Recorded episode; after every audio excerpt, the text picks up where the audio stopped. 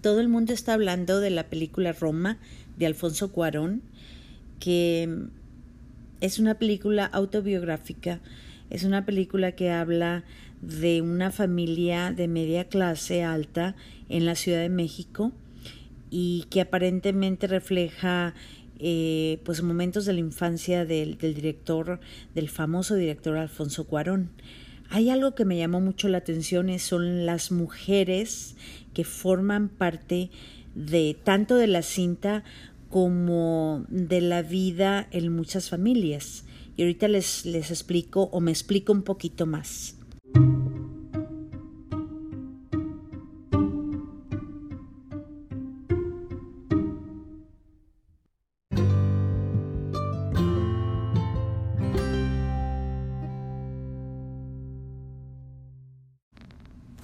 Roma y las mujeres, o las mujeres que en la película Roma reflejan mucho lo que, caray, el rol que a muchas mujeres les toca vivir.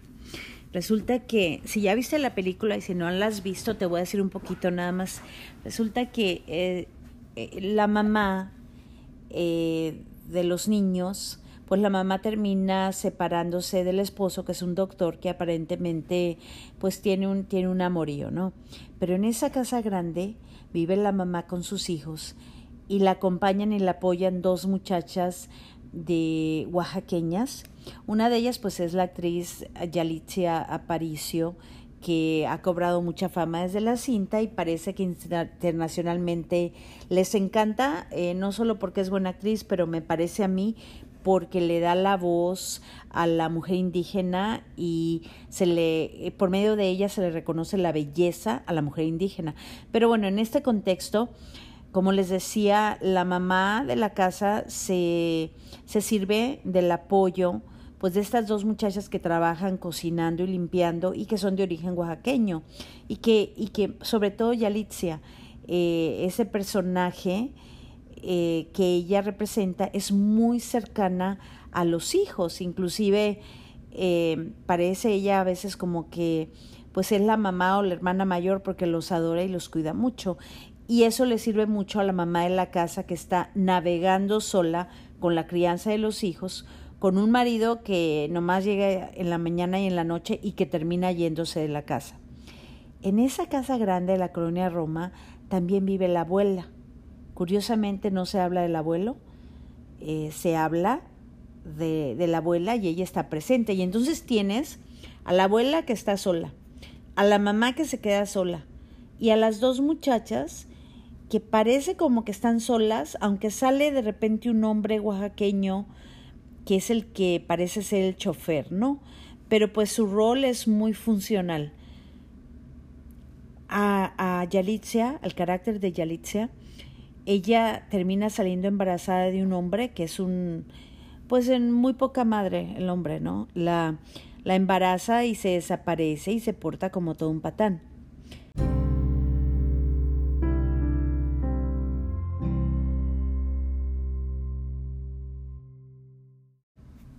Y entonces ves en el desarrollo de la cinta y de la historia que las mujeres están solas. De hecho, hay un momento donde la mamá se enoja con Yalitzia, el personaje de Yalitzia, y le dice, que, es que estamos solas, tienes que saber que estamos solas, ¿no?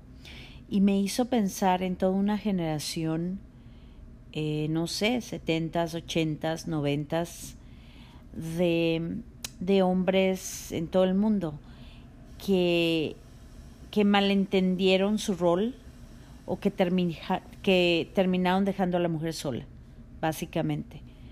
Y qué curioso que esa película lo refleja y lo refleja de una forma muy, muy sutil. Pero también eso te hace pensar por qué en las últimas décadas el número de divorcios ha aumentado. Porque por un lado la mujer ya no se conforma con, con estar en relaciones que, que pues que no le dan todo lo que necesita en todos los aspectos, pero también porque el hombre, con todo respeto para ese género, pero el hombre por varias décadas como que le valió, como que hizo lo que quiso, muy egoísta, se fue por su lado, eh, se consiguió sus amoríos y los tenía que hacer. Es decir, el macho en el ser humano, en el género del hombre, el macho salió eh, por el lado negativo. En lugar de proteger, dejó a la mujer sola. En lugar de apoyarla, eh, la maltrató. En lugar de ser una fuente de amor, fue una fuente de olvido. Y la película Roma te platica eso sin contártelo, sino que lo notas en la vida y te hace pensar.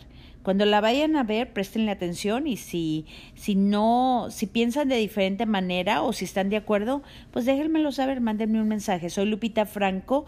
Este es un podcast en español, Mujer Soltera, sin guion. Simplemente conversamos un poco con la idea de que tal vez lo que yo diga les les o te pueda hacer pensar un poco o recordarte algunas cosas que ya sabías. Muy buenas noches.